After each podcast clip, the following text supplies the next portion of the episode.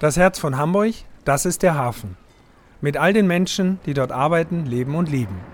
Sie erzählen mir alle zwei Wochen Geschichten von der Waterkant. Mein Name ist Hubert Neubacher, aber alle nennen mich Hubi. Ich bin der Chef von Barkassen Meier und das hier ist Hubis Hafenschnack.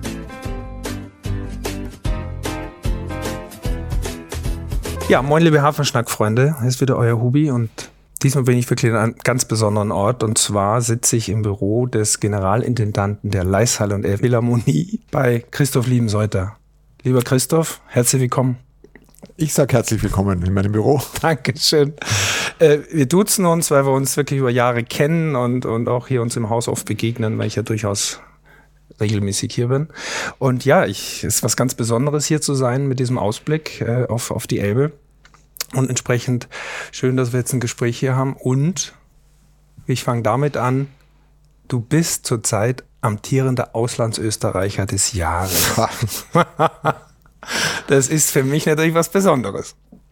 Ja, ich habe das zuerst nicht so ganz ernst genommen, aber wie ich dann gesehen habe, wer das aller bekommen hat, genau. ähm, so von Politikern über Wirtschaftsmagnaten ja. bis zu Bernhard Pauli vom vom Paul vom vom äh, Roncalli-Zirkus genau. ähm, oder Franz Welser Möst, ähm, ja.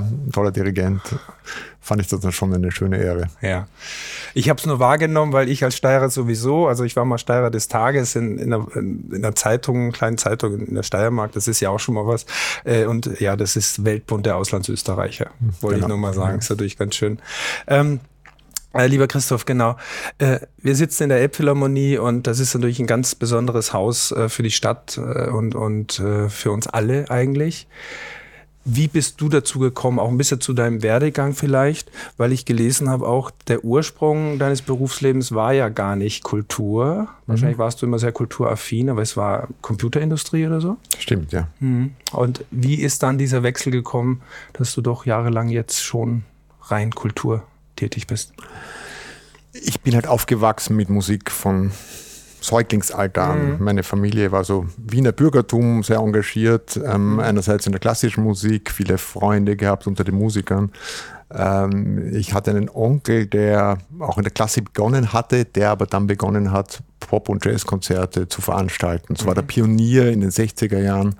Äh, so Dinge wie Jimi Hendrix, Frank Zappa, die Stones. Ähm, da waren meine Eltern und meine Tanten da. Ich war noch zu klein und später habe ich da halt mein Taschengeld bei den Konzerten meines Onkels verdient. Ah, okay. ähm, also sehr viel in Pop und Jazz mich umgetrieben, aber genauso viel bei den Konzerten des Alban Berg Quartetts im Konzerthaus äh, verbracht, weil wir ganz eng befreundet waren. Und ähm, war aber immer mein Hobby. Mhm. Ich habe schon klassisches Klavier gelernt, wie sich das so gehört, aber hatte nie die, die ähm, Anspruch oder die Idee, jetzt hier ein professioneller Künstler werden zu wollen. Und nach meiner Matura, wie es bei uns heißt, hat es mich äh, zuerst mal in Informatik ähm, verschlagen, weil ich von den damals gerade aufkommenden Personal Computers begeistert war. Mhm. Ich habe aber nach wenigen Monaten Studium sofort ein Jobangebot von Philips Computer bekommen. Also de facto habe ich eigentlich nichts Anständiges studiert oder gelernt, sondern immer on the job. Erstmal ein paar Jahre Computer, Marketing, Software, Finishing, mhm. ähm, bisschen Programmieren, solche Dinge gemacht. Kam damals zum ersten Mal nach Hamburg als 21-jähriger Vertreter von Philips Computers, um die hiesigen Distributoren zu beauftragen. Siehste? Sehr gut. Ja, ja, habe ich noch gute Erinnerungen. Hat ja anders ausgesehen damals. Ja. Und, äh, durch, und weil ich Stammgast im Konzerthaus war und äh, speziell auch mit einer Mitarbeiterin befreundet war, hat sich das eines Tages durch reinen Zufall ergeben. Ich war gerade beruflich, ähm, ich war da nicht mehr bei Philips, ich war so freiberuflich, um, Software geschrieben, Leute beraten. Und eine Freundin sagt mir, ähm, der, der, Chef vom Konzerthaus sucht einen, sucht einen neuen Assistenten, das wäre doch der perfekte Beruf für dich. Du, du, liebst doch Musik, du kannst gut organisieren. Und ich so aus der Laune raus habe mir gedacht, ich habe dann eigentlich nichts investiert in den Bereich, ich kann den ja mal anrufen. Was Schlimmeres, als dass mich der nach drei Wochen wieder rausschmeißt, kann mir nicht passieren und dann ja. mache ich weiter mit den Computern. Mhm. Und das war's dann. Wahnsinn. Wusste ich so tatsächlich nicht, finde ich wunderbar, weil mein Weg ähnlich ist. Also schön, dass, dass man auch in so einem Bereich, äh, naja, auch ein bisschen durch Zufälle an, ans Ziel kommt, sage ich mal so. Auch mit Leistung natürlich, wollen wir nicht vergessen, alles klar. Und Know-how ist natürlich auch ganz wichtig. Glück gehört immer dazu, aber du musst halt aus den, aus den Gelegenheiten, die sich bieten, das Maximum rausholen. Ganz genau. Und ich habe immer gearbeitet, was das Zeug hält. Ja. So, und jetzt haben wir ja das sechste Jahr, dass die Elbphilharmonie eröffnet ist. Mhm. Und wie uns allen bekannt ist, haben wir ja lange darauf gewartet, bis die Eröffnung stattgefunden hat. Das heißt, es gab zehn Jahre Vorlauf für dich persönlich auch, glaube ich. Mhm. Ab wann oder bist du, seit wann bist du in Hamburg als Intendant hier tätig jetzt? Der Vertrag hat begonnen im Sommer 2007. Mhm, genau. Damals mit der Idee, dass die Elbphilharmonie nach drei Jahren eröffnet wurde. Und aus genau. den dreien wurde dann zehn Jahre. äh, da Elbphilharmonie und Leishalle zusammengehören, mhm. war mein damaliges Hauptaufgabengebiet ähm, äh, die Führung der Leishalle und halt die Begleitung des Projektes Elbphilharmonie als zukünftiger. Wir haben einerseits Team aufgebaut, wir haben ja schon viele Konzerte veranstaltet unter dem Namen Elbphilharmonie-Konzerte. Mhm. Wir haben die Musikvermittlung begonnen und ich habe hunderte von Führungen hier gemacht, im Ganzen auf, rund um den Globus Vorträge gehalten. Mhm. War so ein bisschen mehr der Zaungast bei den Bauproblemen, aber doch immer auch immer ein bisschen involviert, heimlich mit den Architekten weitergeplant. ähm, und so, äh, also Langeweile kam nie auf. Ich habe in dieser mhm. Zeit viel gelernt über was immer, Krisenkommunikation, äh, die Vor- und Nachteile der Verwaltung. Ähm, äh, aber es war dann schon nötig, dass ihr da mal um die Ecke kommt. Ja. Gerade in der, in der letzten Kurve haben wir es geschafft. Ja, am Ende war es ja ein bisschen noch, das erinnere ich mich noch, dass äh, die Dachkonstruktion lange offen war. Das heißt, ja, das, das war, auch ein, das war eine reine ähm, Verhandlungstaktik. Okay. Das, da wurden technische, angebliche technische, statische Probleme irgendwie vorgeschoben, ja. die sich in Luft aufgelöst hatten in dem Moment, wo die, Finanz wo die Finanzen war. gut geregelt waren. Okay. Also das war so Drohpotenzial. Ich, kon ich, konnte mir jetzt auch nicht vorstellen, dass ja. man ein Haus baut und das Dach nicht zu Ende denkt. Quasi. Nein, nein, da haben die, es waren ja zig Firmen beteiligt und die meisten waren top und, ja. und das, das ist eigentlich wenig schiefgegangen insgesamt beim Bau der Elbphilharmonie. Klingt jetzt doof, aber es waren massive Fehler am Anfang. Der mhm. Vertrag hatte so seine, war nicht optimal ausformuliert und die Planung war nicht fertig, wie man mhm. den Auftrag vergeben hat. Und mhm. das, das weiß jeder aus der Branche, ist natürlich ähm, sounds like trouble. Dann, ja. dann hast du halt Streitpotenzial ohne Ende. In dem Moment, wo es dann neu organisiert war, war ja damals Olaf Scholz als neuer Bürgermeister, der dann neu verhandelt hatte mit Hochtief von den Architekten. Und was damals, und das war 2013, vereinbart wurde, sowohl Geld wie auch Zeitplan und alles, das hat dann voll gehalten bis zum Super. Schluss. Aber der Ruf war schon mal ruiniert. Wir konnten dann erst, wir mussten dann erst aus, mit der Öffnung konnten wir dann wieder ja. punkten. Und damit ist es dann ja auch gelaufen, muss man ja ganz ehrlich ja. sagen. Also unsere Branche, äh, jetzt sprechen wir auch von Tourismus und natürlich auch jetzt von, von der Schifffahrt hier unten, auf die wir jetzt hier gucken können, so schön. Für uns war das immer schön und ich glaube, wir haben auch schon mal uns unterhalten. Ich habe ja, mein Credo ist ja immer, dürfen uns gern alles ans Wasser bauen, was wir unseren Gästen zeigen dürfen. Und mhm. für uns waren auch die zehn Jahre Baustelle der Elbphilharmonie durchaus auch hilfreich. Es war eine schöne Zeit. Man konnte immer was erzählen. Jetzt geht es natürlich auch noch ähm, und noch viel besser, weil es fertig ist schon lange. Aber das war immer gut. Und die Hafen City hier in der Nachbarschaft, die wächst ja auch enorm gerade. Das heißt, das ganze Ensemble ist ja nun hier, dass man das überhaupt miterleben darf, die letzten 20 Jahre, was sich mhm. hier so tut, ist natürlich großartig. Ich weiß nicht, wie es dir damit geht, aber jetzt stehen wir steht das Gebäude hier so an der Spitze und so präsent. Was ist deine Aussage? Was hat das für eine Wirkung auch für den Tourismus, für die Stadt? Ich bin ja immer der Meinung, nicht falsch verstehen, ich habe immer gesagt, jetzt hat Hamburg auch seinen Eiffelturm, mhm. weil jeder in der Welt weiß, wo dieses Gebäude steht. Und das kann einer Stadt und dem Tourismus ja nur gut tun. Absolut, also das, das mhm. ist so. Mhm. Und, und die Freude ist, dass es ja äh, sozusagen äh, die Philharmonie im Eiffelturm ist. Das ist ja. eine ganz besondere Kommunikation, Kom Kombination von. Wir können auch Inhalt Stephansdom sagen. Letztens hat mir einer gesagt, ich soll mal Stephansdom sagen. Nein, ich, ich sage oft Eiffelturm. so, das, okay. Ja, ich sage oft, also gerade. Ähm, ist ja sehr weil, prägnant, ne, weil da weiß man. Nein, nein, es ist ein, absolutes Wahrzeichen auf der ganzen Welt mittlerweile ja. bekannt. Oder, oder Opernhaus Sydney, das ist ein Symbol so. ähm, äh, für, für den ganzen Kontinent. Mhm. Und da laufen zigtausende von Menschen gehen da rein, auch haben sich Konzerte und Opern an, die sie sonst nie machen würden. Das ist bei uns natürlich auch so. Mhm. Ähm, also das ist Hamburg, ähm, ist verändert durch die Elbphilharmonie, gar keine Frage. Ja. Und es ist ganz selbstverständlich, dass auf ähm, Bildern aus, aus allen möglichen Bereichen, also wirklich von, von der Fremdenverkehrswerbung bis zum Friseur um die Ecke, wird natürlich mit, dem, mit der Elbphilharmonie geworben. Mhm. Ähm, das, das ist einfach und ja der Michel in Ehren und wir lieben ihn heiß, aber die Elbphilharmonie ist prägnanter. Und, und ja. was ich als Wiener sagen kann, ist, man kann ja auch mehrere Wahrzeichen haben, weil da immer wieder die Kritik kommt, ja, unser ja. Wahrzeichen ist der Michel, das kann ja. nichts anderes sein. In Wien haben wir das Riesenrad und der Stephansdom und so und die Oper, genau. also das kann man mehrere haben. Du sagst gerade, wir haben in Wien. Mhm. Wie eng ist denn deine Verbindung noch nach Hause? Ähm, naja, ich bin Wiener, ja. ähm, sozusagen durch und, durch, in, ne? durch und durch in drei Generationen, was es ja eigentlich gar kein typischer Wiener ist. Der normale Wiener hat irgendwie eine böhmische Großmutter und einen äh, Vorfahren in Ungarn. Äh, bei mir waren das wirklich mehrere Generationen auf allen Seiten. Ähm, daher bin ich quasi von meinem, äh, ich, ich habe Wiener DNA, aber ansonsten bin ich gar nicht so viel dort. Also es ist nicht mhm. so, dass es jetzt irgendwie der Traum meiner schlaflosen Nächte wäre, unbedingt mhm. wieder so zurückzugehen. Es ist eine fantastische Stadt, hat hohe Lebensqualität, aber zum Arbeiten bin ich ehrlich gesagt lieber hier im Norden. Mhm.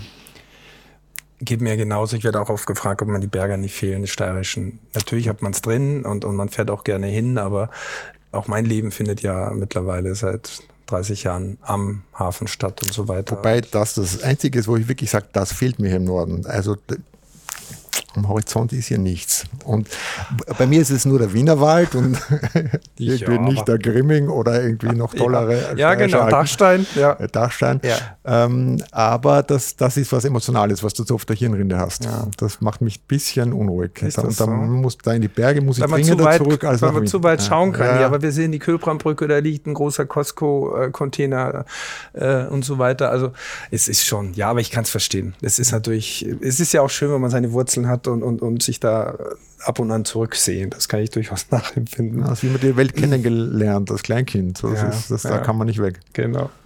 Christoph, jetzt äh, ist diese Spielzeit bald zu Ende. Und die nächste Spielzeit wurde gerade vorgestellt, 22, 23, 24.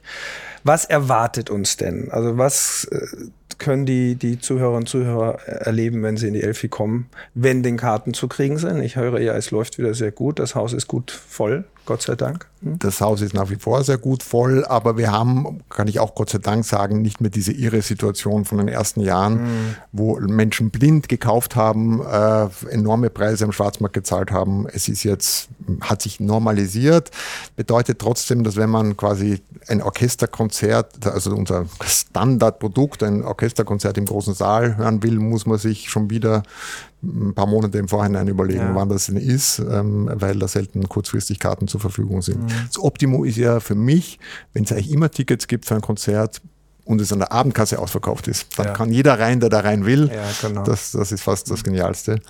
Äh, nein, es läuft wieder sehr gut. Ähm, und zu fragen, was die nächste Saison kommt, ähm, das, wir sind so ein riesiges äh, Ding mit den ganzen Veranstaltern in zwei Konzerthäusern, insgesamt eigentlich sechs Sälen, wenn man die Studios mitzählt. Ähm, äh, da kann man nur sagen, äh, es ist einmalig das Angebot mhm. weltweit in, in seiner Dichte und auch Qualität und die Bandbreite, die eben reicht von den Hamburger Orchestern, die hier zu Hause sind, über die besten Orchester und Stars der Welt, die regelmäßig kommen, ganz viele jährlich. Unsere Wiener Philharmoniker sogar ja. praktisch jedes Jahr dreimal. Das ist eine echte Auszeichnung. Ähm, und als Künstler und als Orchester musst du in der Elbphilharmonie aufgetreten sein. Also das, den Druck merken wir ganz eindeutig. Das mhm. ist eine, muss in deiner Biografie zu finden sein. Das hätte man sich ja auch nicht vorgestellt. Oder war das der Wunsch? Ich meine, das ist doch toll, dass das so ist, dass, dass ich auch, ich, ich Anne-Sophie Mutter oder Rolanda Villasson oder Frau Bartoli war auch gerade hier, die kommen ja alle immer wieder und, und dass die wirklich die Elbphilharmonie mit im Kalender haben wollen und müssen mittlerweile. Das ist doch toll, dass man das hingekriegt hat, dass das so funktioniert. Es ist eindeutig mehr, als wir erwartet haben. Mhm. Mir war schon immer klar, Hamburg hat ein Riesenpotenzial. Also der Grund, warum ich überhaupt hierher gekommen bin, ich war damals Chef des Wiener Konzerthauses, schon für zehn Jahre. Äh, und wo, wo ist es toller als in Wien in klassischer Musik? Also mhm. es, da gibt es nicht viele Gründe. Und es ist einfach irgendwo anders hin nach Europa, sich mehr Probleme einzuholen, das muss man erstmal wollen. Aber Hamburg hatte ein ganz klares Potenzial. Einerseits der Ort hier, ja. mein erster Besuch da im Hafen mit, war ja noch nichts, der ganze Kaiserkai war alles noch genau. äh, flach und, mhm. und da stand eben dieser Kai-Speicher. Und mich als Binnenländer hat das natürlich total fasziniert, ähm, äh, der, die, der Hafen und seine Energie.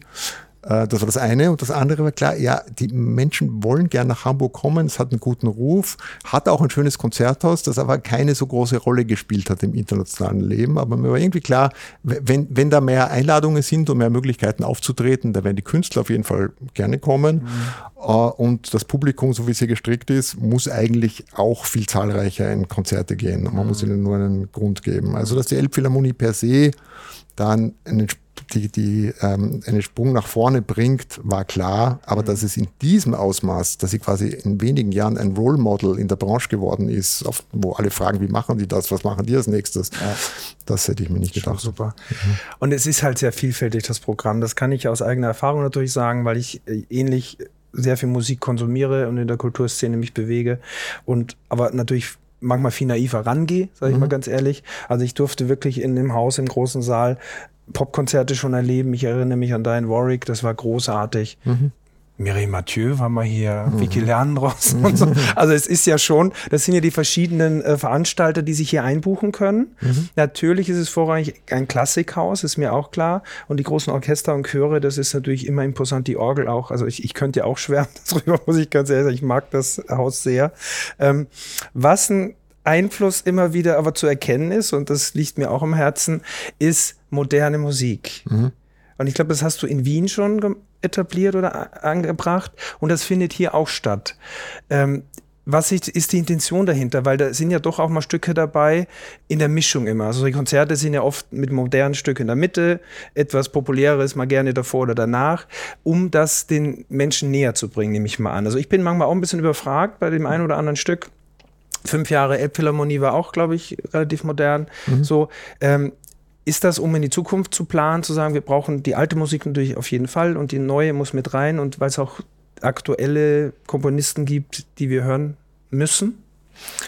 Ähm, die, die, die, Musik geht einfach weiter, die Musikgeschichte. Mhm. Und die, die, gerade die klassische Musik hat so ein Image und man kann sagen Vorurteil, aber ich verstehe auch total, wenn jemand sagt, ich möchte eine Musik von Mozart bis Brahms hören. Das mhm. gefällt mir und alles, was es gibt Menschen, die finden schon Maler unerträglich und mhm. es gibt mhm. Menschen, die wollen Stravinsky nicht hören und es gibt Menschen, die finden gerade das 20. Jahrhundert super spannend und im 20. Jahrhundert gibt es da halt ein paar Brüche. Irgendwann ist die Musik klingt nicht mehr tonal, du kannst keine Melodien mehr erkennen. Dafür hast du un unglaubliche Klangerfahrungen und ja. äh, oder, oder sonst, sonstige Dinge zu entdecken. Ähm, ich fand das immer schon spannend. Mich hat das eben auch durch meine Prägung von Kindheit an ähm, begeistert. Ich hatte, ich hatte auch nie diese, diese, dieses Gefühl, Klassik muss so klingen. Mm, okay. Ich bin da vor, wenn, als Kind, nämlich als Achtjähriger, sagt auch so, aha, klingt so, interessant, war ich noch nie, weil ich war im anderen ja auch nie gewesen. Deswegen hast du ja nicht okay. unbedingt eine, eine, eine Idee vorab, wie es sein soll. Äh, und dass, dass äh, Musik, die heutzutage komponiert wird oder in der zweiten Hälfte des 20. Jahrhunderts komponiert wird, dass da tolle Meisterwerke dabei sind, das äh, weiß man oft nicht gleich bei der Entstehung. Das entscheidet sich in Jahrzehnten, bis man so wirklich weiß, was sich durchsetzt. Und die sind nicht so leicht zu verkaufen, weil der Mensch, der in ein klassisches Konzert geht, ja doch eher bekannte Namen, bekannte Komponisten, das ist aber auch verständlich, macht. Und wir nützen ähm, die, das Versprechen der Elbphilharmonie, ähm, weil sie ja ein einmaliges Gebäude ist und weil der reine Besuch, bis man im Konzertsaal ist, ja schon ein tolles Erlebnis ist. Ja, du brauchst genau. eine Viertelstunde, die Tube, dann hast du den Ausblick von der Plaza, dann gehst du rauf in die fantastischen Foyers, ja. bis du endlich im Saal bist, der auch ein fantastisches Erlebnis, ein einmaliger, sehr inspirierender Raum ist. Wenn neue Musiker kommen, da siehst du mal, wie die Selfies machen in der Probe, ja, ich bin endlich in der Elbphilharmonie. Und dann sind alle so bereit, äh, was Neues zu erleben, dass sie dann sagen, ah, so ein abgefahrener, utopischer, toller Ort, da wird jetzt auch ganz was Wildes passieren. Und haben sie viel offenere Ohren und sind viel neugieriger, als wenn sie in die Leishalle gehen würden und sich denken, schaut nach Brahms aus, klingt aber nicht wie Brahms, was ja. ist hier los? Ja, das stimmt. Also ich finde auch, diese Mischung ist enorm wichtig und, und ich finde es auch sehr spannend. Und ich habe überhaupt kein Problem damit, wenn man mal rausgeht und sagt, gut, das Stück ist jetzt tatsächlich ein bisschen schwieriger gewesen und ich habe es vielleicht nicht verstanden. Es wird ist, gehört ja auch mit dazu. Man versteht ja auch sonst nicht alles im Leben, was um einen rum manchmal so passiert. Also was heißt Musik verstehen? Soll auch nicht, es ist, das Tolle an Musik ist ja, dass es so viele unterschiedliche genau. Ebenen hat. Es mhm. kann dich trösten, es kann dich überwältigen, ja. es äh, kann dich intellektuell herausfordern, es kann alles auf einmal machen. Mhm. Ähm, also das, das, es geht nicht darum, belehrend zu sein und zu sagen, ihr müsst jetzt hier alle super Spezialisten werden und genau wissen, was der Komponist gemeint hat. Gute mhm. Musik vermittelt sich auf die eine oder Art und Weise. Ist nicht immer nur angenehm, weil das auch nicht unbedingt die Aufgabe von Kunst ist, nur ähm, schöne Dinge zu machen. Also wenn du am liebsten Mireille Mathieu und Vicky Leandros hast, ist das natürlich naja. auch super, aber es ist eine relativ eindeutige ja, ja. Äh, Aufgabe, die die haben. Nein, also die Vielfalt ja. macht es natürlich und ich habe ja auch diverse Abos und deshalb ist das, deshalb kann ich diesen Überblick ja auch selber darstellen und, und, und empfinden. Und das ist ja auch großartig so. Und ich glaube, es ist und war immer ein Haus für alle. Das, glaube ich, gilt immer noch so.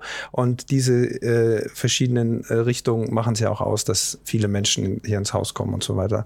Ähm, ich muss, weiß nicht, ob ich jetzt ausholen darf, noch einmal kurz. Ähm, weil ich möchte einen, einen Gruß mit ausrichten, in, in dem Moment an, an Barbara Lewitsch, eine Steirerin. Steirerin, künstlerische äh, äh, Leiterin hier im Haus, ne, mhm. Be Betriebsdirektorin, die ich auch seit längerem kenne und so weiter, die wirklich ja sofort weiß, wann welcher Künstler, welches Orchester und so hier im Haus ist. Finde mhm. ich irre. Die sorgt dafür, dass, glaube ich, diese bunte Mischung auch äh, organisatorisch gut funktioniert und die weiß auch genau, wer kommt. Deshalb ganz liebe Grüße, ein Servus an die mhm. Barbara. Und äh, ja, ich freue mich sehr, dass wir jetzt hier sprechen konnten, lieber Christoph. Äh, am 5.9 9. glaube ich, beginnt die neue Spielzeit. Oper Konzertant, auch eine tolle Sache. Äh, nein, das Programm, das Eröffnungskonzert hat sich bisschen geändert. Es, ah, ist, okay. es ist, aber es ist keine ganze Oper, sondern es sind Ausschnitte. Äh, es war nämlich mal, aber das wisst ah, ihr gar okay. nicht. Es war eine echte konzertante Oper geplant, die kurzfristig abgesagt wurde. Und jetzt kommt die Skala aus Mailand ja. äh, und wird so best of quer durch die Verdi-Opern. Nicht die berühmten Arien, sondern die Ouvertüren, die Ballettmusik, große Chöre. Chöre ne? hm. Also da bleibt kein Auge okay. trocken. Wunderbar. Da freuen wir uns drauf. Alle, die auch jetzt zuhören, unbedingt. Ganz lieben Dank für dieses Gespräch. Den Hafen nehmen wir jetzt gefühlt mit raus, weil den erleben wir hier. Und vielen Dank, dass wir hier sein dürfen. Und ich würde allen empfehlen, die zuhören, geht auf die Blase, geht ins Konzert in der Elbphilharmonie. Es ist ein großes Erlebnis.